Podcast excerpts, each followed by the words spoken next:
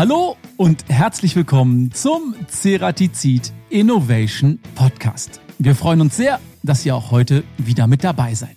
Unser Thema heute voller Durchblick bei der Bearbeitung von Carbon. Ja, Kohlenstoff-faserverstärkte Kunststoffe oder Carbon-faserverstärkte Kunststoffe, kurz CFK, werden bevorzugt dort eingesetzt, wo hohe Festigkeit und Steifigkeit bei gleichzeitig geringem Gewicht gefordert ist. Es ist also kein Wunder, dass Bauteile aus CFK in Flugzeugen, Autos und Fahrrädern vermehrt verbaut werden. Für Zerspannungsunternehmen allerdings hält der Werkstoff allerhand Herausforderungen parat. Insbesondere an die Werkzeuge stellt das abrasive Material hohe Anforderungen. Und in dieser Episode möchten wir daher etwas genauer auf die Bearbeitung von sogenanntem Carbon eingehen und sprechen mit zwei Experten. Zum einen den Geschäftsführer bei Piekenbrink Composite, das ist Björn Piekenbrink, und den technischen Berater im Außendienst bei Ceratizid, Lukas Wolf. Ich freue mich sehr auf das Gespräch und euch viel Spaß beim Zuhören. Hallo Björn, hallo Lukas, schön, dass ihr euch heute die Zeit für unseren Podcast genommen habt. Wo erreiche ich euch heute? Hallo, wir sind bei der Firma Piekenbrinke in Laubheim und haben heute ganz viel Besuch von der Firma Ceratizid im Haus.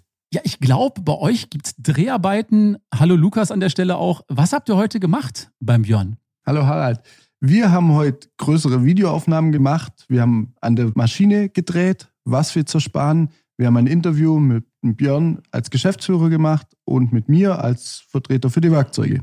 Und jetzt auch noch ein Podcast. Genau, jetzt auch noch ein Podcast mit dir. okay, und für alle, die unseren Podcast kennen, wir starten mit unserer beliebten Rubrik und das ist A oder B? Hier kommen eure zehn Fragen. Björn, Alu oder CFK? Alu weil man aus Alu schöne Formen für CFK-Fertigung bauen kann. Lukas, Fräsen oder Bohren? Fräsen, weil man doch nochmal ein bisschen mehr an den Geometrien tüfteln kann. Björn, fliegen oder lieber fahren? Das ist schwierig. Lieber fahren, weil ich auch ganz gerne an Autos und Motorräder rumschraube. Lukas, Carbonara oder Bolognese? Bolognese, ganz klassisch deutsch. Aber wir sprechen doch heute über Carbon. Warum nimmst du da nicht die Carbonara? Entschuldigung, wer hat das denn geschrieben? Brille oder Kontaktlinse, Björn? Brille, weil bei den Kontaktlinsen, das ist mir zu nervig. Und da wir jetzt ja auch Brillen bauen, Brille.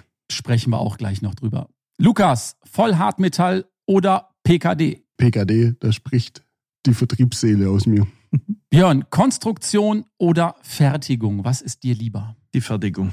Ganz klar, da ist man näher dran am Geschehen und hat mit mehr Kollegen zu tun von Anfang bis zum Ende. Da ist mir die Konstruktion zu theoretisch. Lukas, PS oder Pedale? Hand aufs Herz. PS, tatsächlich. Ich trete auch gerne in die Pedale, aber PS machen dann doch nochmal ein bisschen mehr Spaß. Björn, Einzelstück oder lieber die Serienfertigung?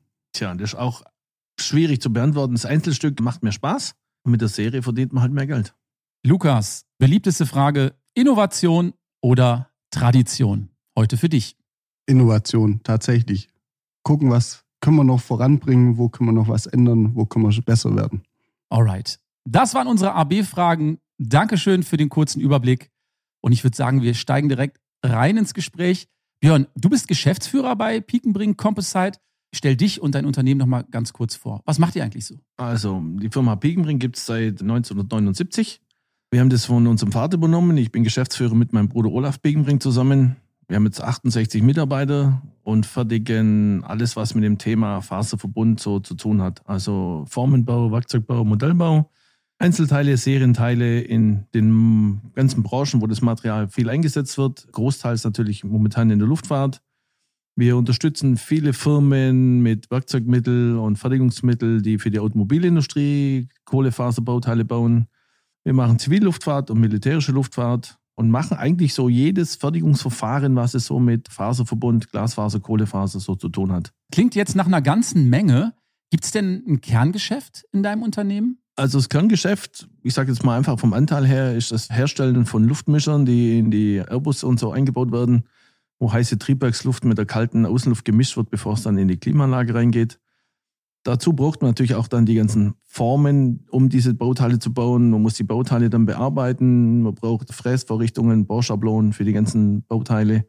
Das ist so schon das Kerngeschäft. Und genau diese Fertigungsthematiken bieten wir aber auch für andere Kunden an, die dann von diesem ganzen Fertigungsprozess nur Einzelteile wollen. Also nur am Anfang eine Form oder am Schluss die Zerspannung von fertigen Bauteilen ist geschuldet, weil wir einen relativ großen und tiefen Maschinenpark haben. Also es gibt Firmen, die haben sich spezialisiert auf das Herstellen von Bauteilen. Es gibt Firmen, die haben sich spezialisiert auf die Laminierwerkzeuge zu bauen. Und wir versuchen möglichst alles bei uns im Haus zu machen, um einfach flexibler und unabhängiger zu sein. Jetzt haben wir auch direkt mal vorausgesetzt, dass jeder weiß, um was es sich bei CFK handelt, also Kohlenstofffaserverstärkte Kunststoffe. Kannst du uns das nochmal so ein bisschen näher beleuchten und was das Besondere gerade an diesem Werkstoff ist? Die Carbonfaser, viele kennen es, die wo jetzt von mir nicht gerade äh, in der Branche drin sind, äh, Handyhüllen und Spiegelkappen an irgendwelchen teuren Autos. Es ist eine sehr leichte Faser, eine sehr stabile Faser. Hat immer mehr den Weg gefunden in den Flugzeugbau sowieso, verdrängt da immer mehr das Aluminium. Es gibt viele Vorteile von der Kohlefaser gegenüber Stahl- oder Aluminiumkonstruktionen. Braucht natürlich auch dann besondere Verarbeitungsverfahren und besondere Herstellungsverfahren, was die Sache momentan relativ teuer macht im Vergleich zum klassischen Stahl- oder Aluminiumbau. Wenn es aber darum geht, extrem leicht zu sein, dann gibt es eigentlich fast keinen Weg an der Kohlefaser vorbei. Ich glaube, die meisten kennen das wahrscheinlich auch vom Fahrrad. Also an meinem Fahrrad ist zum Beispiel eine Carbongabel dran. Ne? Dann denkt man sich immer so, wie kann das überhaupt so stabil sein? Frage ich mich immer. Ja, die Carbonfaser der Gabel dran und dann den 5-Kilo-Akku, das ist nicht ganz so, was ich nachvollziehen kann. Ich bin auch jetzt nicht der Fahrradfahrer. Aber jetzt gehen wir mal davon aus, im Flugzeugbau, wo ich wirklich sage, jedes Kilo, was ich spare, in die Luft zu bringen, kann ich später mehr Gepäck mitnehmen, mehr Last mitnehmen oder brauche einfach weniger Treibstoff. Da ist es irgendwie sinnig, auf Kohlefaser umzusteigen. Für die Fahrradfahrer, die das profimäßig betreiben, mag es auch eine Berechtigung haben. Für mich mit drei Kilo Übergewicht brauche ich kein Fahrrad, was drei Kilo leichter ist wie ein Aluminiumfahrrad. Okay, okay. Sag mal, Lukas, du bist ja Berater im technischen Außendienst bei Ceratizid. Wirst du denn von Kunden öfter mit der Bearbeitung von CFK konfrontiert? Also ist das ein großes Thema? Es ist ein Thema, das die letzten Jahre definitiv größer geworden ist als zum Anfang meiner Karriere im Außendienst, sag ich mal. Vor acht Jahren war es noch weniger. Würdest du denn sagen, mit Blick in die Zukunft, das wird mehr oder denkst du, das stagniert? Nee, ich denke, das wird definitiv deutlich mehr noch die nächsten Jahre. Björn, dann musst du uns vielleicht an der Stelle jetzt erstmal verraten, wie bist du eigentlich auf die Idee gekommen, vermehrt CFK zu bearbeiten? War das immer schon ein Thema bei euch in der Company oder gab es irgendwann so einen Zeitpunkt, wo du gesagt hast, nee, jetzt gehen wir mal in die Richtung? Das ist aus unserer Entstehungsgeschichte zu begründen. Also mein Vater kommt eigentlich aus Norddeutschland und kam dann über die Bundeswehr hier nach Süddeutschland und hat da mitbekommen, dass man versucht, in Laupheim Segelflugzeuge aus Kunststoff zu bauen. Das war damals, Ende der 60er Jahre, wirklich was ganz was Neues, Innovatives. Und als Segelflieger seit jungen Jahren hat er sich dafür interessiert und hat dann bei der Firma angefangen und haben dann so die ersten Segelflugzeuge aus Glasfaser gebaut. 79 hat er sich dann selbstständig gemacht und hat dann vermehrt mit Glasfaser Formen gebaut für die großen Hersteller für diese ersten Airbus-Teile. Seitdem sind wir mit dieser Faser oder mit diesem Kompositgeschäft verbunden. Früher haben wir nur laminiert und die Bauteile beschnitten. Heute machen wir, wie schon erwähnt, den Formenbau auch dazu. Man kann die Form aus Alu machen oder auch aus Faserverbund, aus Kohlefaser. Es ist eigentlich schon ein Hauptbestandteil bei uns in der Familie und in der Firma, dass wir mit Glasfaser oder Kohlefaser arbeiten. Würdest du denn sagen, dass sich grundsätzlich das Material eher für die Großserie eignet oder doch mehr für Prototypen und Kleinserien? Das ist auch wieder genau der Punkt, wo man unterscheiden muss. Jeder von uns kann bei sich im Keller ein Bauteil laminieren, wenn er es an sein Auto hinschraubt oder ein Modellflugzeug aus Glasfaser laminieren oder Kohlefaser. Dann ist ein Einzelteil aus diesen Materialien sicher kostengünstiger, wie wenn man jetzt ein teures Werkzeug braucht, um Stahlblech umzuformen. In der Serie brauche ich die Fertigungsverfahren, die es gibt, die Öfen, die Maschinen zur Weiterbearbeitung, das ist alles sehr kostenintensiv. Man kann es nicht jetzt entscheiden, ob es nur für die Großserie oder nur für die Einzelbauteile gilt. Ich sag mal, im Prototypenbau ist die Faserverbundgeschichte wahrscheinlich sogar höher vertreten wie in der Serie. Und äh, in der Serie bleibt es halt da übrig, wo es wirklich um Leichtbau oder wo man genau diese Eigenschaften von diesen Kohlefasermaterialien haben möchte. Da möchte ich nochmal kurz den Bogen schlagen, denn in der Serie wird es natürlich auch bei Fahrrädern, im Speziellen auch bei leichten Rädern, Rennrädern verwendet. Und genau darum geht es in unserer nächsten Rubrik. Und das ist Die Schätzfrage. Da dürft ihr beiden jetzt gerne mitschätzen, Björn und Lukas und natürlich auch unsere ZuhörerInnen.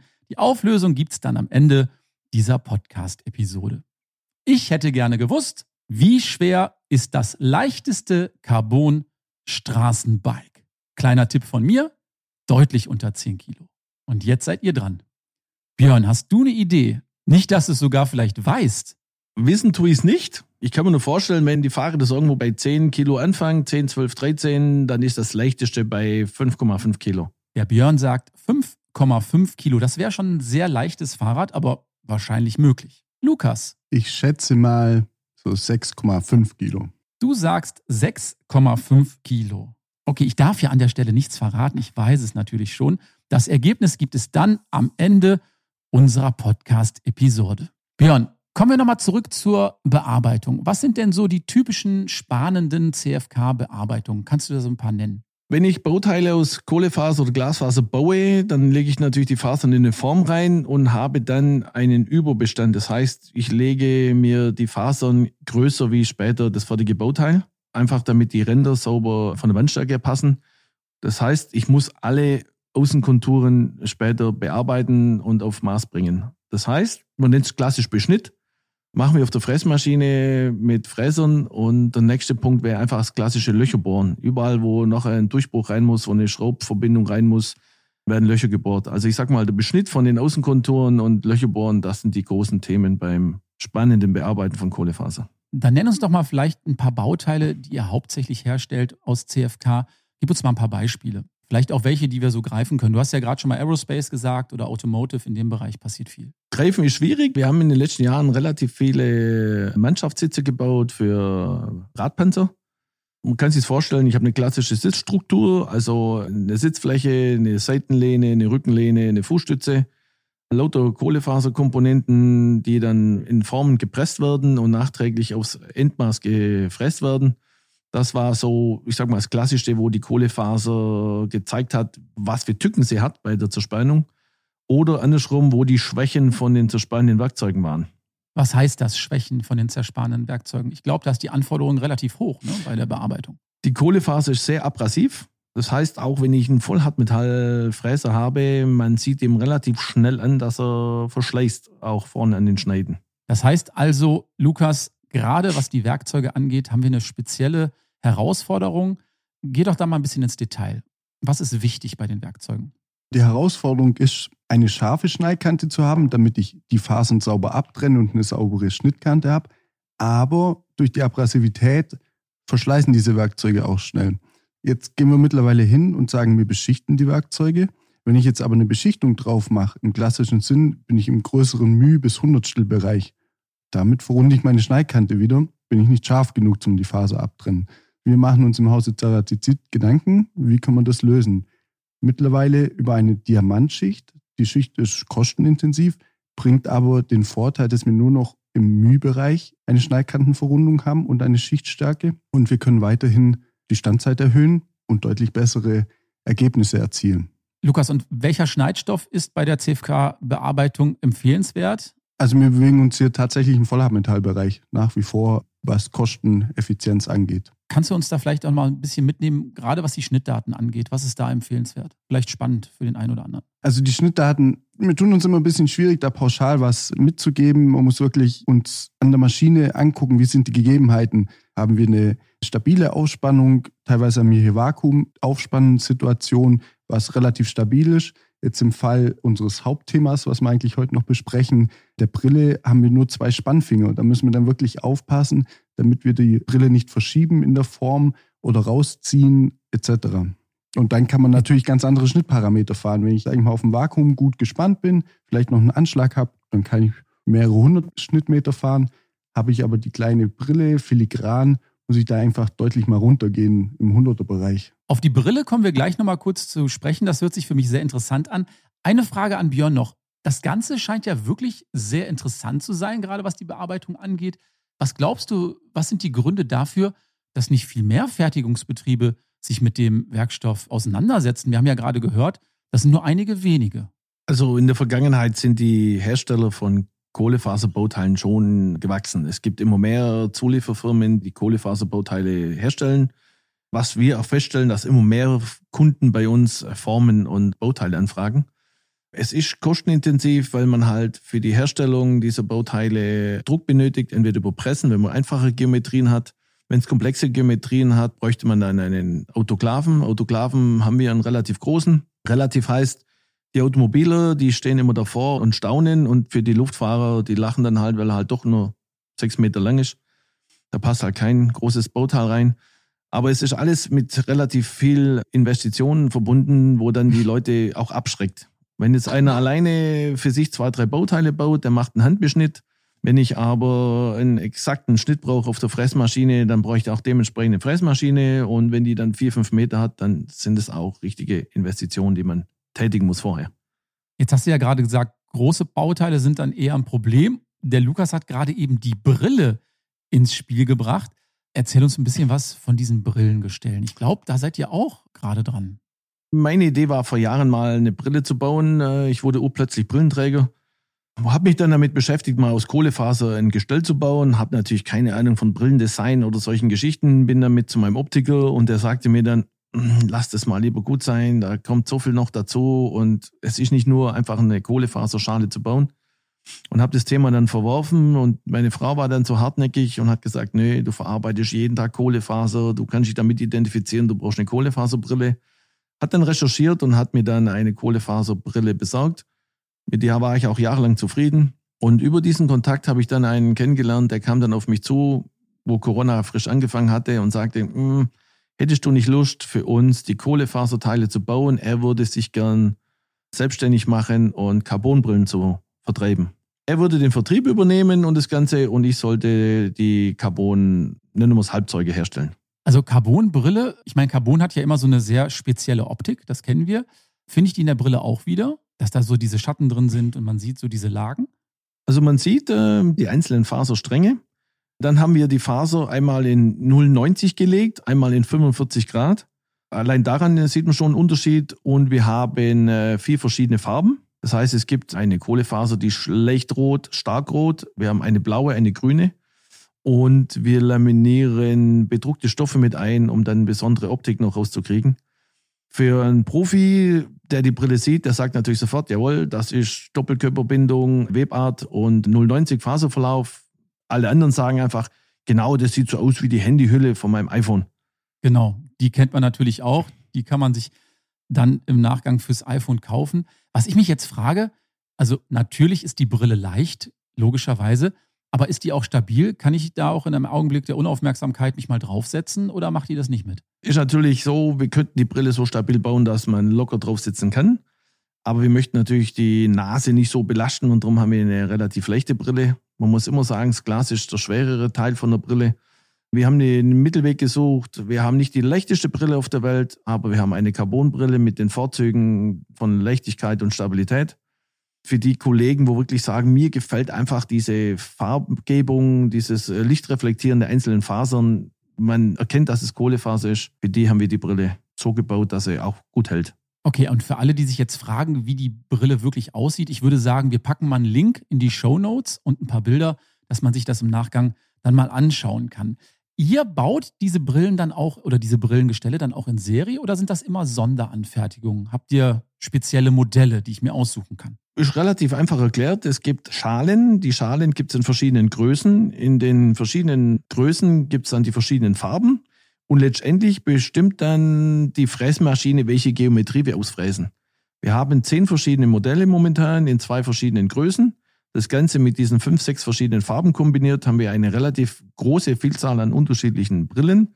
Es ist auch kein großes Thema zu sagen, ich habe jetzt hier ein Einzelteil, davon brauche ich nur eine oder zwei pro Woche und die anderen gehen in relativ hohen Stückzahlen. Das ist ein Programm anwählen an der Fressmaschine und es kommt ein anderes Modell dabei raus. Okay, klingt spannend. Lukas, jetzt wollen wir noch mal kurz auf die Zerspannung blicken.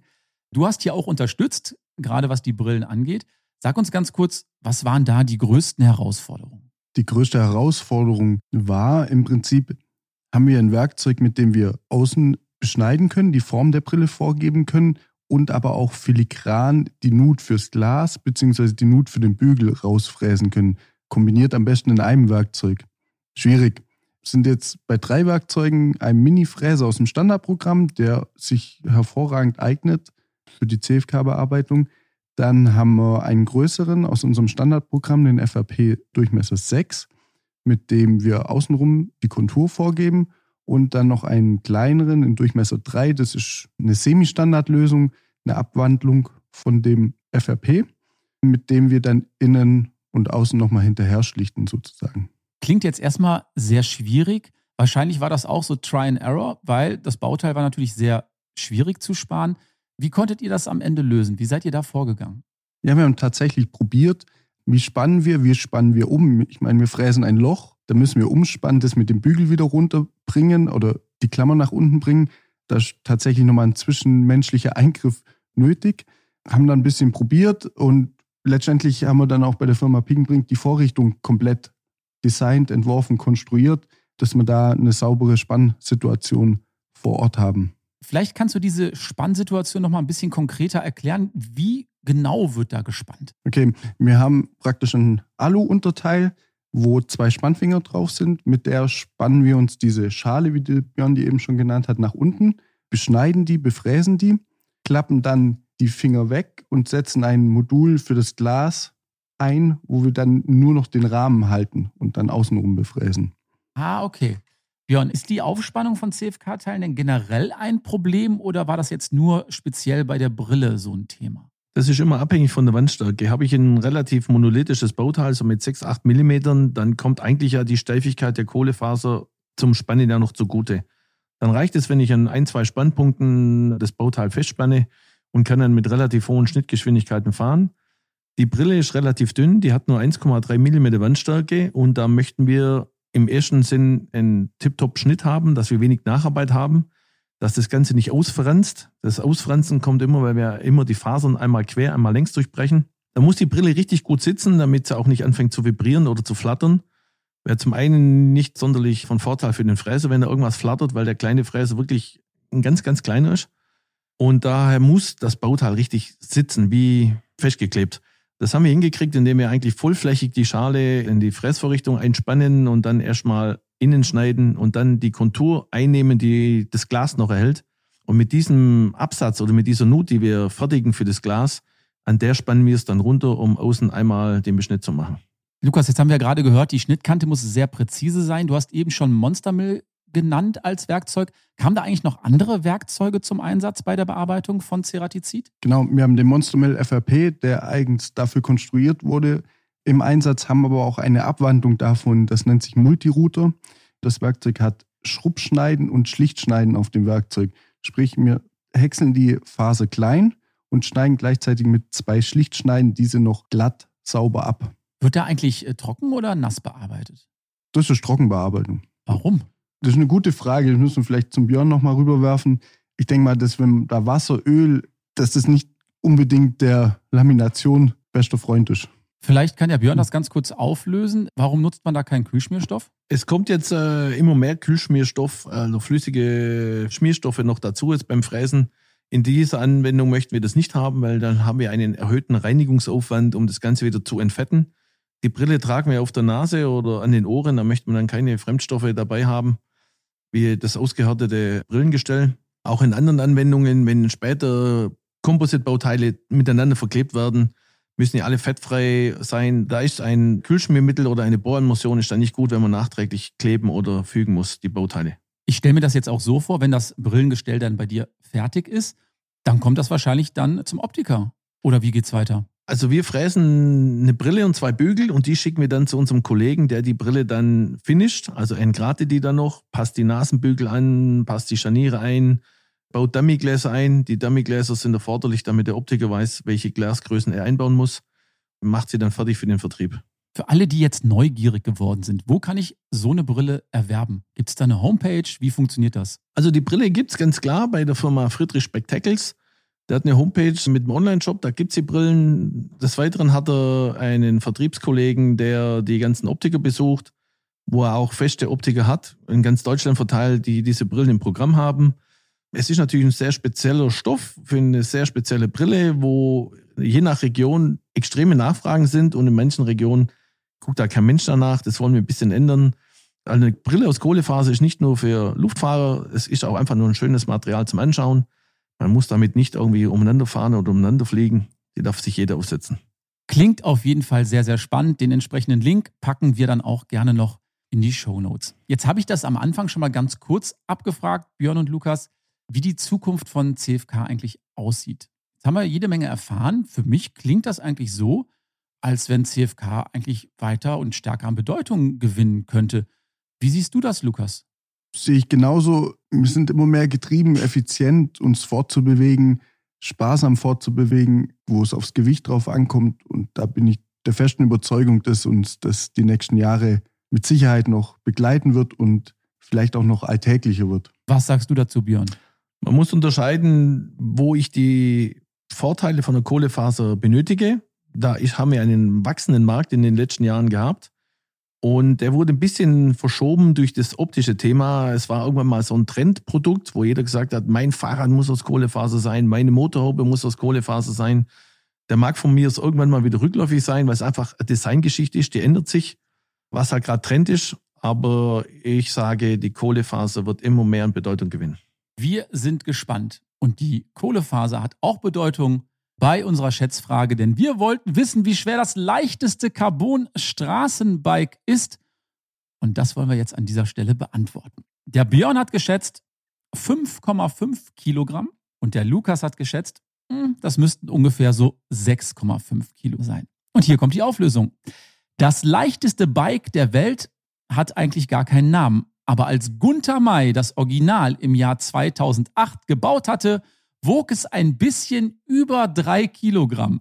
Danach schaffte er es, das Gewicht auf 2,8 Kilogramm herunterzubringen und nach fast einem Jahr, in dem nach den restlichen Teilen gesucht und neu entworfen wurden, schaffte es Fairwheel Bikes in minimalistischem Schwarz gehalten, das Bike auf 2,7 Kilogramm runterzubringen. Hätte ich auch nicht gewusst. Ich weiß, dass Serienbikes, also, und die sind dann weit über 10.000 Euro teuer, so um die 6 bis 7 Kilo wiegen. Aber 2,7, was sagt er dazu? Respekt. Wahnsinn, Wahnsinn. Ich habe Fotos von dem Bike gesehen. Das sieht aus wie ein ganz normales Straßenbike. Natürlich alles aus Carbon, aber 2,7 Kilo. So geht das Ganze sicherlich nicht in Serie. Ja, die Zeit läuft uns ein wenig weg, Björn und Lukas. Wir sind am Ende der heutigen Podcast-Episode angekommen. Hat mir großen Spaß gemacht, mit euch über das Thema zu sprechen. Aber bei uns ist es eine kleine Tradition, auch unsere Ceratizid Innovation Playlist auf Spotify zu befüllen. Und da dürft ihr euch jetzt auch gerne einen Song wünschen. Björn, hast du eine Idee? Was würdest du für einen Song auf unsere Playlist packen? Ich hätte gern äh, Heroes in der Version von Motorhead. Heroes in der Version von Motorhead. Ich weiß gar nicht, ob wir Ace of Spades schon haben. Müsste ich unseren Produzenten Norbert fragen. Aber wir sind ja immer für eine gute Rockscheibe zu haben hier beim Podcast. Also Motorhead, immer herzlich willkommen. Wie sieht's bei dir aus, Lukas? Hast du was ganz anderes im Angebot? Tatsächlich, ich wäre für klassisch Delilah. Delilah. Wie heißt der Künstler von deiner Delilah? Robin und DJ Schürze. Ah, okay, alles klar. Nehmen wir auch mit drauf, kommt ein bisschen poppiger daher, würde ich sagen. ich sage Dankeschön, Björn und Lukas, hat mir großen Spaß gemacht. Vielleicht hören wir uns an anderer Stelle wieder. Und ich sage, äh, bleibt gesund. Bis zum nächsten Mal. Tschüss, mach's gut. Tschüss. Ciao. Das war's auch schon wieder für unsere heutige Podcast-Episode hier beim Ceratizid Innovation Podcast. Ja, mir hat's großen Spaß gemacht, mit Björn und Lukas über das Thema Carbon zu sprechen. Alle relevanten Informationen zum Thema Carbon, zu den Brillen und so weiter und so fort packen wir euch natürlich gerne in die Show Notes. Sollte euch der Podcast Spaß machen und gefallen, dann freuen wir uns über eine positive Bewertung auf den gängigen Streaming-Portalen und wenn ihr vielleicht auch mal eine Idee habt für einen spannenden Podcast-Gast, gerne eure Vorschläge an teamcuttingtools.ceratizid.com. Ich freue mich auf die nächste Episode. Bleibt gesund. Bis zum nächsten Mal. Tschüss und bye bye.